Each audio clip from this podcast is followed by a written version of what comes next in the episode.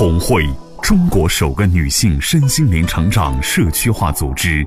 红会创始人周红老师，将东方传统文化与西方现代心理学技术有机结合，整合出更适合国人的心灵成长体系。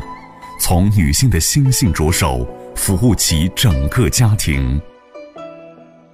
亲爱的听众朋友，大家好，这里是红会时间。我们今天在周红老师的精品课程《九型人格》的课程现场，我们经过一天的九种人格的从一号到九号的分析，我想在座的每一位朋友是不是都找到了自己的号码？我们来先听一下在座的男士今天有什么收获，或者说对自己有什么重新的认识。今天觉得平常可能就是说在生活中啊掌控的有点多了，以后就是说。应该把在生活中的这些事情交给自己的另一半来掌控，因为那是他的天下。我不应该在家里边再掌控什么，在自己的工作中可以多掌控一点。好，谢谢。我今天上了这堂课之后，我觉得那个我是属于实干的，然后不会享受生活，就拼命的挣钱，但到最后却迷失了，不知道挣钱干啥。今天听了这堂课。现在要学会跟随我媳妇儿，然后她就喜乐开心。我以后要慢慢的向这靠近一些。哦，您的意思这应该是跟媳妇儿学习是吧？不过这个问题您不用怕，您努力挣钱，媳妇儿努力花钱就好了。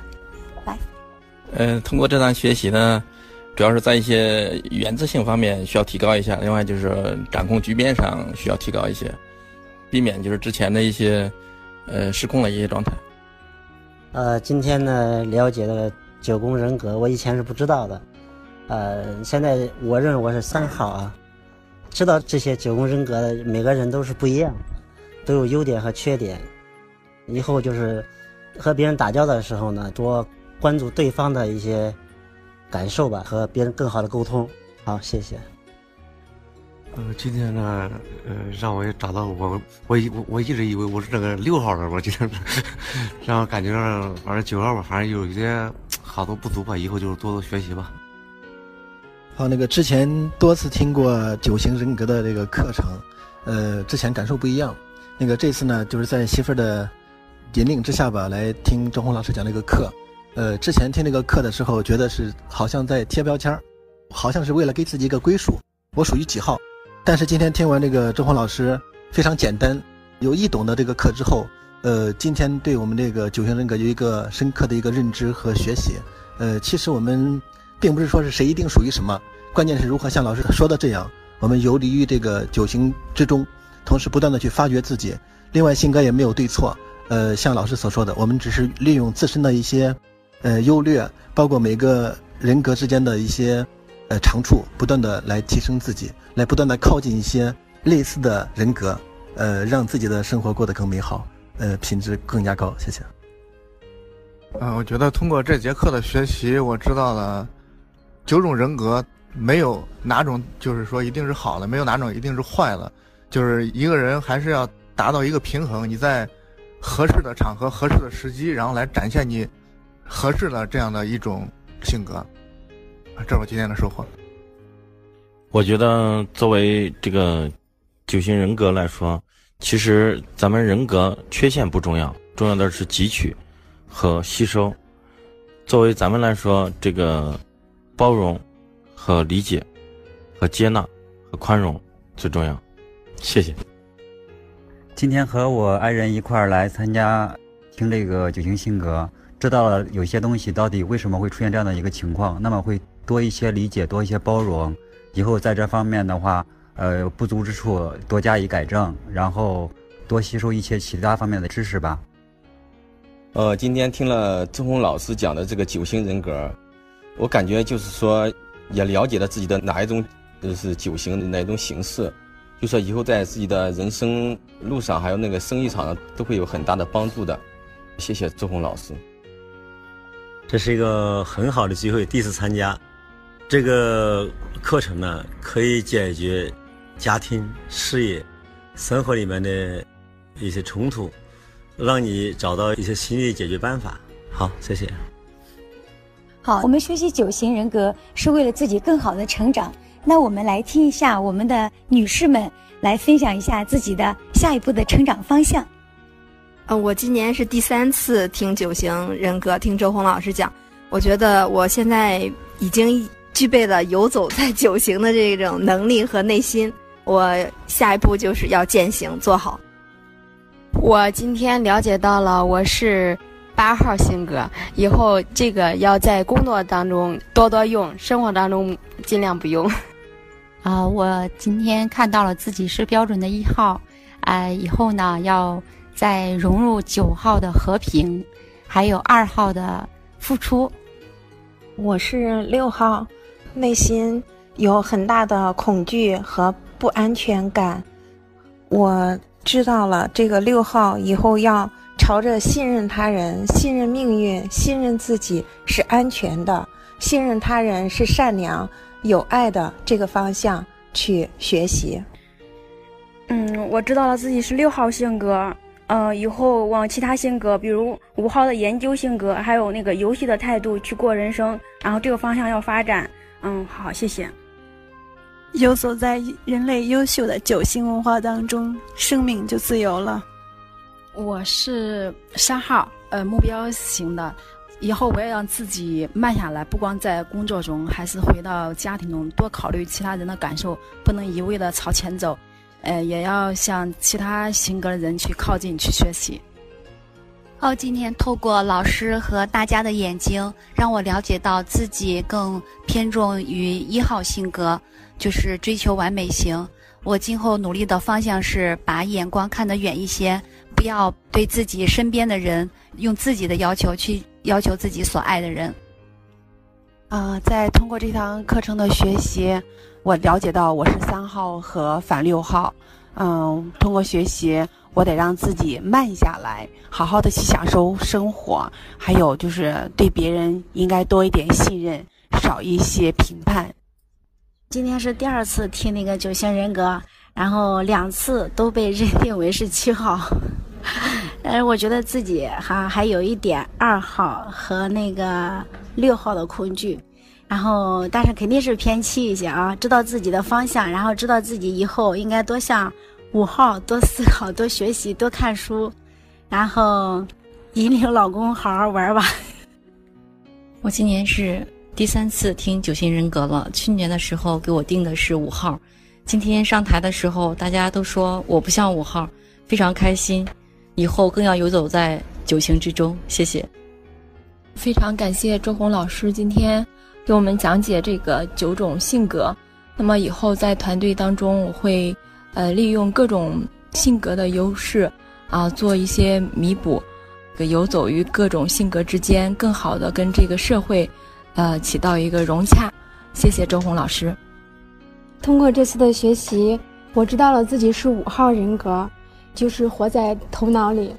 啊，我以后知道自己要多与人和物链接，然后是多体验、多体悟，而不是靠大脑去生活，也就是活在当下。谢谢。好，看来大家都特别有收获。每一种性格有自己的长板，也有自己的短板。我们来了解九型，是为了来了解这个人为什么是这个人。了解了，就有了慈悲。我们是为了自由的行走在九型中间。